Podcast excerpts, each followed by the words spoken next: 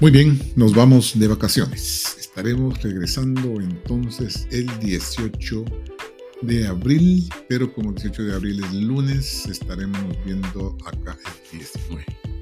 Y recuerden ustedes de que el 21 estaremos realizando el primer examen parcial. Así es que por favor, si van a la playa, lleven su cuadernito. Lo más seguro es que no lo saquen del maletín. Pero si no lo llevan, tendrán el cargo de conciencia que no lo llevaron. Y si tienen un segundo por ahí de tiempo, van a decir, hubiera traído mi libro.